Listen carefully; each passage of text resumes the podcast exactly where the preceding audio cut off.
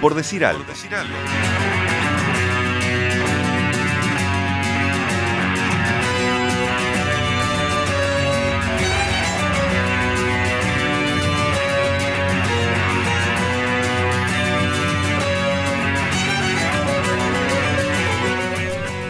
Lo decía Nachito antes de irnos a la pausa, momento de ciclo. El viernes pasado pasó el Pollo Cordati, eh, entrenador de básquetbol y de la escuela de entrenadores de básquetbol.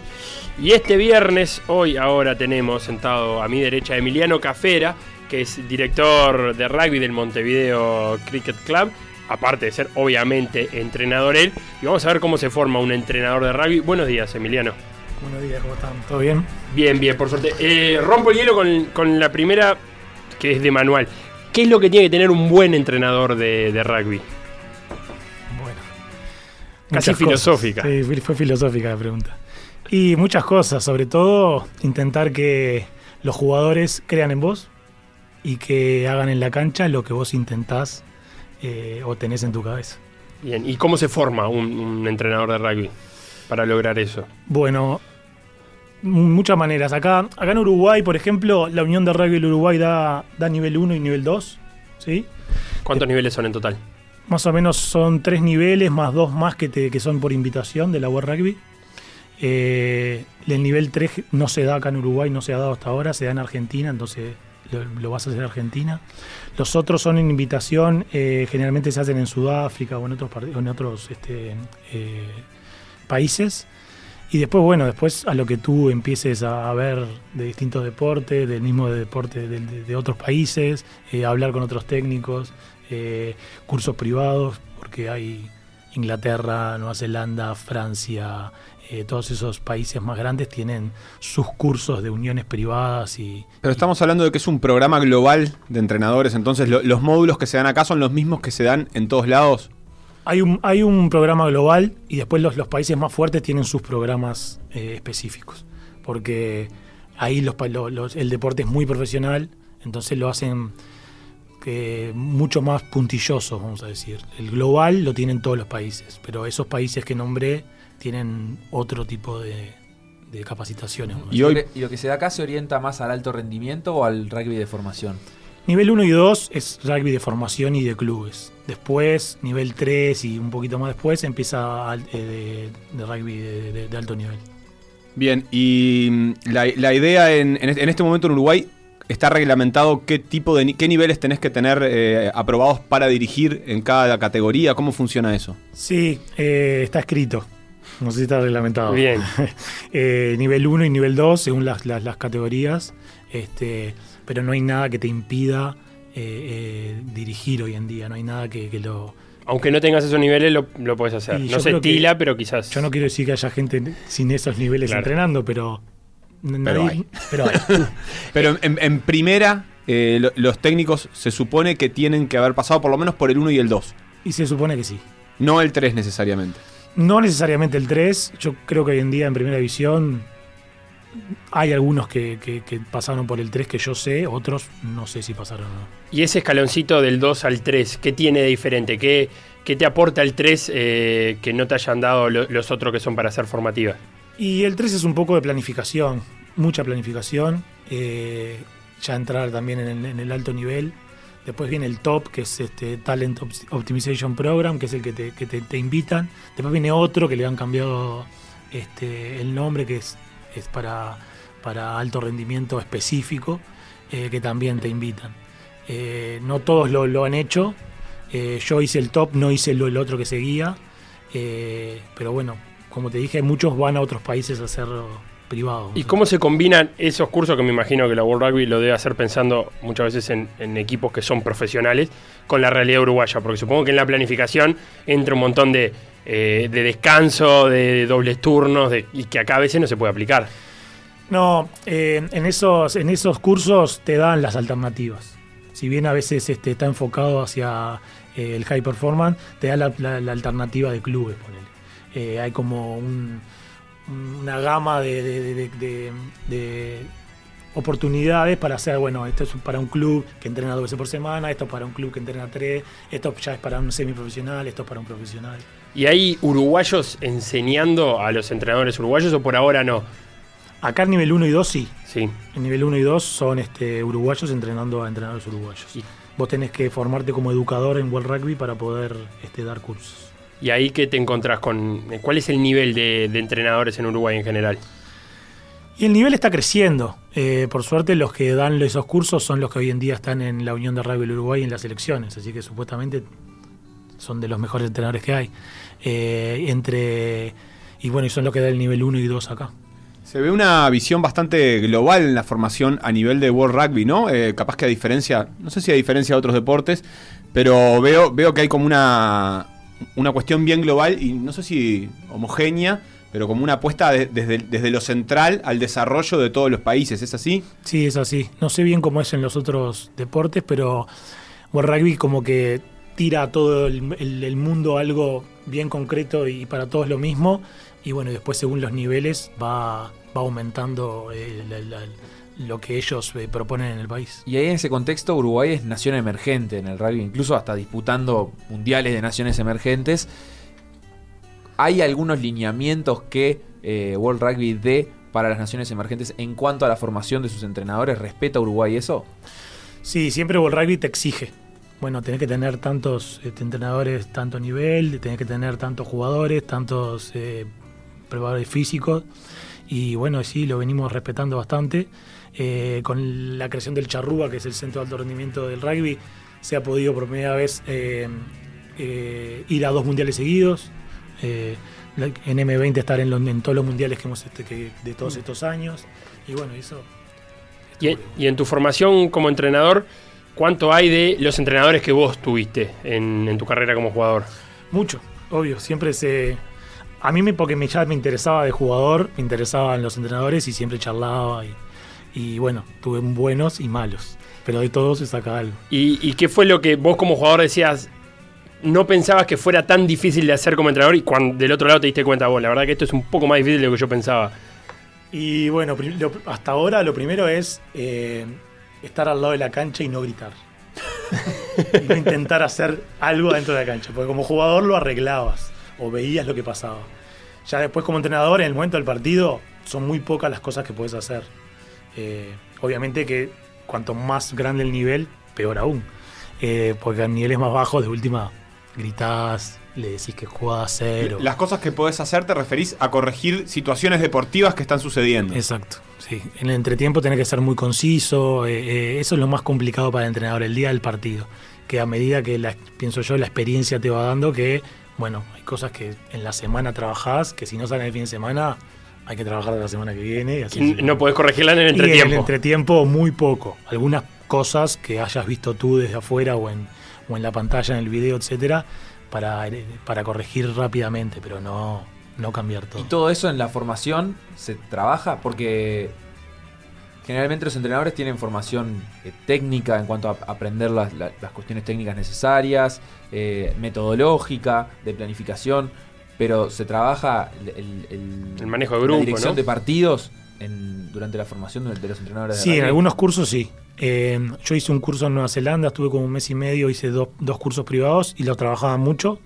Ahora en el de Sudamérica Rugby, el curso barra evaluación que hicieron eh, fue agarrar un equipo una semana, jugar un partido y después analizar ese partido y a ver qué harías si la próxima semana si te enfrentas de nuevo con el mismo rival. O sea, a- aislar una semana de, de- realidad y hacerlo. ¿Y ese es un equipo formado específicamente para el curso, digamos? Eh, Generalmente agarran este, eh, selecciones juveniles. Acá agarraron la 18 y la 19, en Argentina que lo hicieron, en Rosario también creo que agarraron la selección menor 18 y menor 19 de Rosario. Y ahí entrenás esa semana. Y la otra no la entrenás, sino que das la planificación y cómo harías para entrenar. Y cuando decís que se trabaja la dirección de partido, por ejemplo, ¿cómo, cómo es en concreto eso? ¿Es un mensaje que se baja, se dice, che, está bueno que no griten? ¿O hay una- un, un trabajo pedagógico detrás de eso para, para, in- para incorporar el concepto? En el, en el rugby eh, de alto nivel, los entrenadores están arriba, en Mm. una- un cubículo Sí, cerrado. como si fuera un palco. Así que ahí va, que gritar Pueden gritar, pero. Y gritan No bastante. Cuando se los enfoca, eh, el 90% del tiempo le están pegando a una mesa. Claro. Que no tiene nada arriba, está puesta ahí para que el Para ser golpeada, sí. El que se la liga es el entrenador asistente, que seguro- eh, generalmente está abajo con que lleva el agua, Con intercomunicador. con un intercomunicador, que al- eh, puede entrar el agua generalmente en, en cada momento del partido que se corta. Entonces entra, le dice algo a los, entre- a los jugadores, seguramente Claro. cosas que él vio y que le dicen de arriba, y ahí sale. Así que a diferencia de, otros deportes como el fútbol o el básquetbol que estamos viendo, hay poca incidencia durante el partido. O sea, hay que ser como muy puntilloso en qué decir. Exacto, sí. Eh, el entretiempo y bueno, obviamente que puedes ayudar, como dije yo, diciéndole algo a, los líderes de juego o mirá, eh, hay que jugar por acá, que estamos viendo que hay que es el agujero o que hay un espacio, pero Entonces es clave también que vos como entrenador tengas en la cancha jugadores que sepan muy bien a lo que estás jugando, ¿no? Que interpreten tu idea de juego. por supuesto. Hay que trabajar eso. Y hay diferentes escuelas de entrenadores. eh, una escuela inglesa, una escuela francesa, una escuela neozelandesa. Sí, sí, las hay, sí. ¿Sí? Sí, hay, hay marcado bastantes diferencias entre ingleses, franceses, sudafricanos y neozelandeses. Y entre ellos es a ver quién agarra más de cada uno de distintos países o quién está de moda en ese año más que, más que otros. ¿Y acá? ¿En qué estamos? ¿Qué escuela no- nos sienta Acá- mejor por el juego? Acá eh, agarramos mucho de lo que trae Argentina. Argentina por momentos tenía mucho europeo y ahora tiene mucho, mucha cosa del sur, de Sudáfrica, de Nueva Zelanda sobre todo. ¿Cómo se traduce eso en el juego? Y en el juego, el juego del sur es como más vistoso, vamos a decir, sacando Sudáfrica, que es mucho más frontal, porque son osos jugando al rugby. De chocar, de, de chocar, ir. de ir, de cosas. Y el juego europeo es como más, más peleado. Más pelea más, Más entreverado. encuentro, más entreverado. Si bien el francés es como más eh, eh, el rugby champagne, le gusta pasar la pelotita, etcétera, son como más entreverados el rugby europeo. Y nosotros agarramos eso, entonces un poco de lo que Argentina hace. Exacto, según lo que Argentina está en este momento, es lo que nosotros ¿Y eso, hacemos. eso por qué es? ¿Por la cercanía? ¿Porque nos sirve? eh, ¿Porque hay más facilidad para formarse en esa escuela? ¿O fue una cosa que se dio naturalmente? Por la cercanía y porque nos ayuda mucho Argentina. Argentina, bueno, ahora hay tres clubes acá en- eh, jugando al interior de Argentino. Eh, generalmente a veces las selecciones van a jugar también ahí. Las Eh, formativas también. Las formativas también, los entrenadores, eh, tenemos buena relación y vamos a ver eh, prácticas de los Pumas, prácticas de Jaguares, prácticas de clubes. Y entonces, bueno, como la cercanía y la ayuda te hace que le copies. Claro, y y en el aspecto metodológico me imagino que también hay diferencias entre, entre las escuelas. Generalmente las grandes diferencias son el, trabajo analítico o el trabajo ya más incorporado al, juego.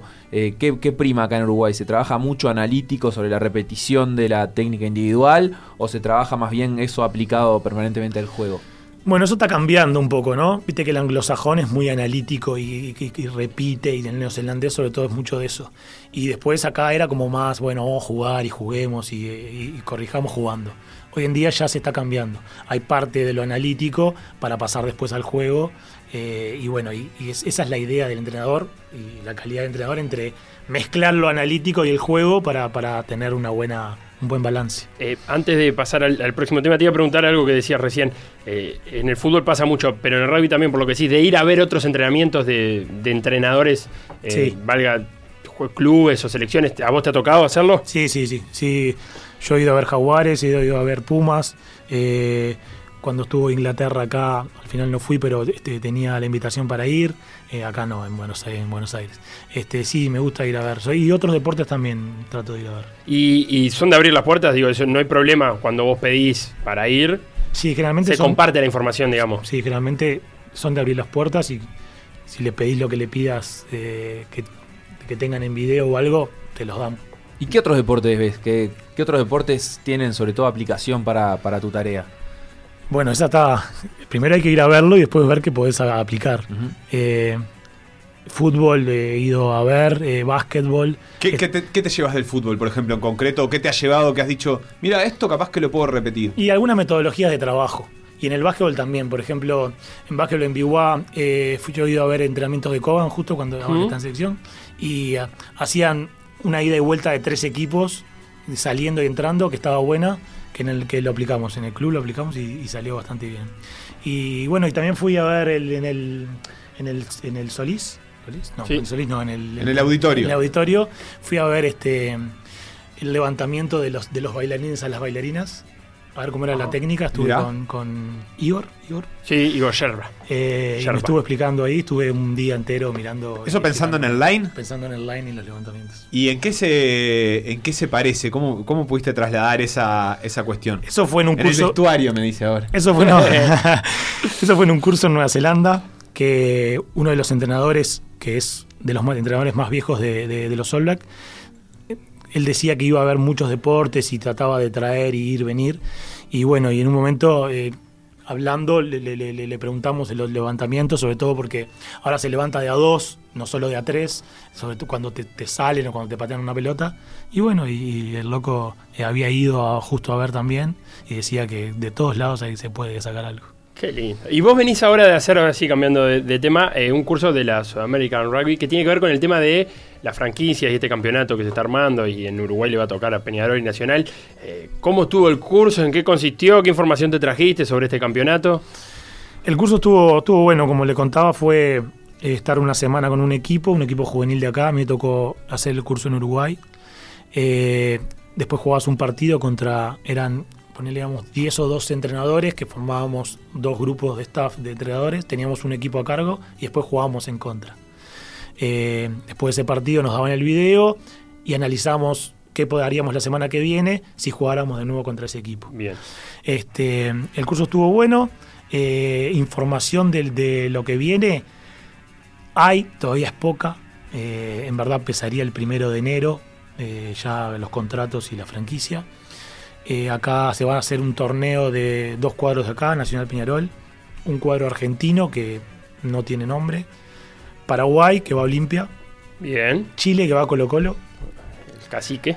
Y Brasil, que van dos que todavía no se sabe quién es. ¿Y cuánto tiene esta, esta nueva liga de, de competencia deportiva y cuánto de eh, cuestión de mostrar el deporte? Estoy rápidamente, me decís esos nombres y también pienso que están asociados a, marcas preexistentes, evidentemente, eh, el fútbol, y que tratarán de arrastrar a e- un poco de ese público. ¿Cómo, cómo se combinan esas dos cuestiones de, lo deportivo y lo de la visibilización?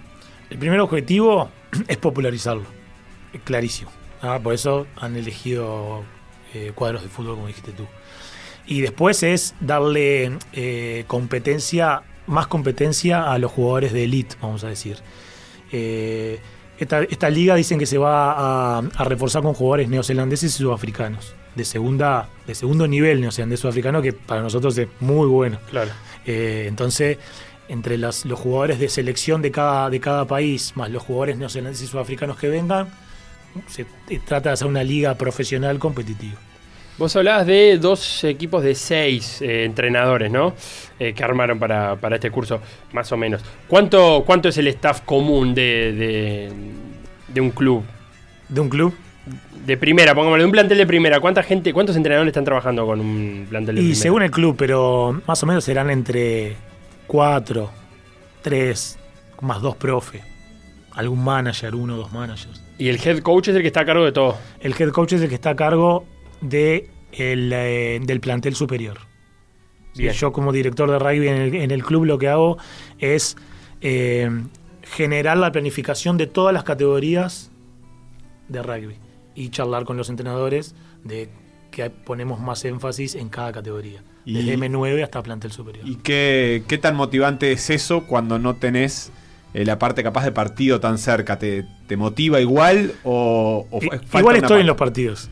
Estoy en los partidos y ayudo a los entrenadores y hasta a veces no los ayudo, a veces estoy yo. lo corro y le Permiso. eh, permiso. Eh, así que por ahora eso no, no, no, no lo extraño. Pero bueno, eh, hay que, hay que. Es una figura que en el mundo está. Existen muchos clubes. Acá no en, no en todos. Y bueno, hay que aprender un poco. Y el diagnóstico eh, que, que vos tenés que hacer en tu rol, digamos, de, de cómo está funcionando todo, de cómo se está trabajando, ¿lo haces de una forma, de, de manera in- intuitiva, mirando, o te apoyás en estadísticas, en números concretos? ¿Hay, hay No, por- algo que tengas? Por ahora lo hago solo en observación y en charlas con los entrenadores. Eh, yo voy, vamos voy cambiando las maneras o, o- o los, o los objetivos por meses o, o cada uno o dos meses.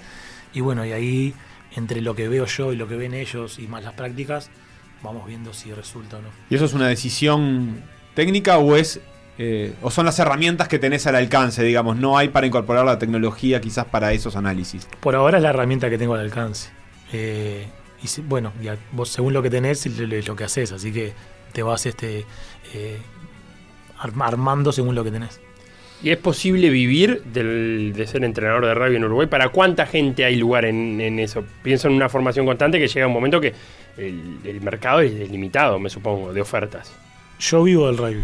Bien. Eh, no sé para cuánto hay lugar, no quiero decir para, que no, para que no me saquen trabajo, pero eh, está creciendo el rugby. eh, tienen que darse cuenta los clubes que tiene que crecer y, y Claro. poner, porque cada vez tienen más chicos, cada vez tienen más competencia, cada vez los chicos saben más, entonces necesita gente que capacitada. eh, y bueno, y después, obviamente, como todos los deportes, en un momento te llega a topear el, el- el lugar donde estás y bueno, intentás ir a, a jugar, a, entrenar a otro lado. Se lo preguntamos a la gente del básquetbol y siempre lo digo también a la gente del fútbol. Eh, en juveniles, todo el mundo está claro que deben estar los mejores entrenadores, por lo menos, porque es donde más aprenden, pero también suelen ser los menos pagos o los peor pagos de, de esa cadena de entrenadores. Eh, ¿Cómo es en el, en el mundo rugby? ¿Hay una buena base ahí o hay mucho de entrenador voluntario todavía en esas edades? No, en juveniles casi todos son entrenadores voluntarios. Eh, yo trabajo con ellos y trato de no exigirles demasiado más que los días que, tienen que ir a entrenar. Por eso a veces, como le decía a Sebastián, eh, eh, no, no lo puedo citar. Si van martes y jueves, no lo puedo decir el miércoles. Vos venimos vamos a una reunión de dos horas para aplicarle cómo quiero yo que tacleen ahora. No. eh, trato de hablar con ellos. Hubo un jueves que llueve mucho, se suspende, los hago venir y, y hablar. Pero siguen siendo casi todos voluntarios. Y por ejemplo, en el club donde yo estoy trabajando, eh, son la mayoría jugadores de primera división. Que, eh, lo usan como para hacer las primeras armas, las primeras experiencias. Sí, claro. ¿Y hay chance de cambiarlo eso en algún futuro? ¿O está bien así como está? Capaz que la estructura viene funcionando así. Lo mejor sería cambiarlo. Lo mejor es cambiarlo, tener mejores entrenadores abajo, como dijiste tú, y, y- y desarrollar buenos jugadores. Pero bueno, A veces se, se plantea la dicotomía eh, a nivel de formación sobre si es más importante el resultado o formar buenos jugadores, como, como si también fueran cosas independientes, que tal vez no lo, no lo son tanto, ¿no? ¿Cuál es tu, tu posición frente a eso? ¿Qué importancia le das al resultado? ¿Qué, qué te dice a vos el resultado de los partidos eh, en el proceso de formación de los jugadores? hay que tener un buen balance en eso. Sobre todo porque el resultado no es solo ganar y perder, ¿no? El resultado puedes haber perdido por un punto y haber hecho muy bien las cosas y el otro fue mejor. Eh, pero también está en, en los chicos que juegan, que son competitivos. Entonces, si vos perdés, perdés, perdés, perdés, perdés, en un momento tenés que empezar a ganar para motivar al, al chico. En rugby, hace unos años ya nos hemos juntado, los entrenadores, todo, y en, M, en M- hasta M15 no se juega eh, un campeonato, vamos a decir. Se juega como torneo. encuentro. torneo, Sí. eh, hay fixture, hay todo, pero no se juega un campeonato, no se puntúa. Bien. Desde M17 hacia arriba sí se juega el campeonato. Y un poco por lo que por lo que decís vos, para que no, para que sea más eh, desarrollar al jugador y no buscar eh, ganar, vamos a decir. Y con respecto a los valores del rugby, que es como un eslogan, una marca que ya se vende sola, eh, como algo que, ha distinguido al rugby en los últimos años, ¿no? Ah, los valores del rugby. Capaz que hay gente que no sabe ni cómo se juega el rugby, pero sabe que los valores del rugby tienen que ver con la caballerosidad, con cierta forma de, estar y, y de jugar y de competir, eh, que tiene un código, ¿no? Eh, ¿Cómo se implementa eso a nivel de formación también? ¿Qué, cuál es, ¿Cómo se da el mensaje? Todos los que entrenan rugby generalmente jugaron al rugby. Entonces fuimos eh, criados con los valores. Entonces a medida que vos vas, en- vas este, eh, enseñando el rugby, vos les vas diciendo el- el- los valores del rugby. Que en verdad, yo soy profe de la, de la, de la ACJ, doy rugby en, en educación física. Y siempre les digo, bueno, esto es rugby, eh, los valores, como todos decimos, pero en verdad los valores son de todos los deportes en equipo. El rugby tomó eso como para hacerse fuerte y, los trabaja mucho más. Eh, yo contaba que yo trabajaba en un colegio y hacían fútbol primero y rugby después, y al revés. Los que hacían fútbol y venían a hacer rugby, los primeros 15 minutos les tenía que estar diciendo que no le hablen al juez. Y los que hacían rugby y pasaban al fútbol, los profes de fútbol me decían, vos, 20 minutos callados. Después ya empezaba, que cobrá, que no sé qué, que no sé cuánto. Y en verdad es por, por cómo lo entrenás. Eh, Le decís, vos no se le habla al juez, no se le habla al juez, no se le habla al juez, y le va diciendo desde M9 hasta M19 no se le habla al juez. Y bueno, ¿Y se corrige cuando agarrás un jugador que capaz que empezó a jugar tarde al rugby o que viene de muchos años de fútbol, ¿por qué no? ¿Querés probar vos? Y, Decís. por ejemplo, ¿yo sería corregible? ¿Hay, hay, hay una cuestión ahí? O, o cuando un jugador viene por ahí de mucho del otro deporte, decís, pa, este ya está. Cuanto más grande, cada vez más difícil, obviamente, en todo. Pero, ¿sabes por qué se corrige? Porque los, los referees en el rugby tienen formas de a vos hacerte callar. Ejemplo, te sacan una amarilla y una amarilla en el rugby son 10 minutos afuera. O sea, dejas a tu equipo con uno menos 10 minutos. Otro ejemplo, si cobran un penal acá y vos hablás, te pueden cobrar un penal 10 metros más adelante. Por solo el hecho de hablar vos. O sea que vos hiciste solo que tu equipo defendiera 10 metros más atrás. Entonces, un poco en vos, más todo lo que te dicen los- tus compañeros, el capitán, va a empezar a, a cambiar, pienso yo, tu, tu forma de, de- de- de- de referirte al juez. También tiene una didáctica el juez, ¿no? De- del rugby. De llevar el partido de Digo, manera porque en el diferente, fútbol ¿no? también te puede sancionar echándote, por ejemplo, dejándote todo el partido con 10 y eso en general eh, no termina de moldear. eh, Todo lo contrario. eh, claro, eh, a veces este, es un, un poco más de fuego, pero en el rugby hay un, como una preocupación por la explicación, que no sé si es eh, permanente en todas las categorías, pero que termina generando un, ida y vuelta en, el vínculo, digamos. Sí, en la de las juveniles seguro. En las mayores, obviamente, y cuanto al nivel más, gra- más, más grande, eh, no. Pero igual el, árbitro de, rugby, los mejores árbitros de rugby, cuando alguno se acerca a hablar y no es de, de- del capitán o algo, siempre hay una charla, como decís vos, y una ida y vuelta. Porque lo que, lo que te dicen también al rugby es que el árbitro es parte del juego. Entonces no es un outsider, es parte del juego y, tiene que estar. Si no sería un problema. Entonces, bueno, a medida que vas creciendo lo vas tomando como parte del juego. Emiliano Cafera, entrenador de rugby, director de rugby del Montevideo Cricket Club. Muchas gracias por estos minutos. ¿Cómo No, pasaste? Muy bien, muchas gracias por la ¿Te invitación. sentiste cuidado por la producción? Eso es importante. Me gusta porque es de, es de Porque programa que grande. aparte te- tuvimos al futuro técnico de Peñarol o Nacional. Yo creo que Entonces, de Nacional. yo no si le me pregunté, pregunta, a mí me parece que de Nacional. Porque dijo Nacional Peñarol y no Peñarol Ah, Nacional, ¿no? Eso te traiciona. Seguimos en el próximo bloque.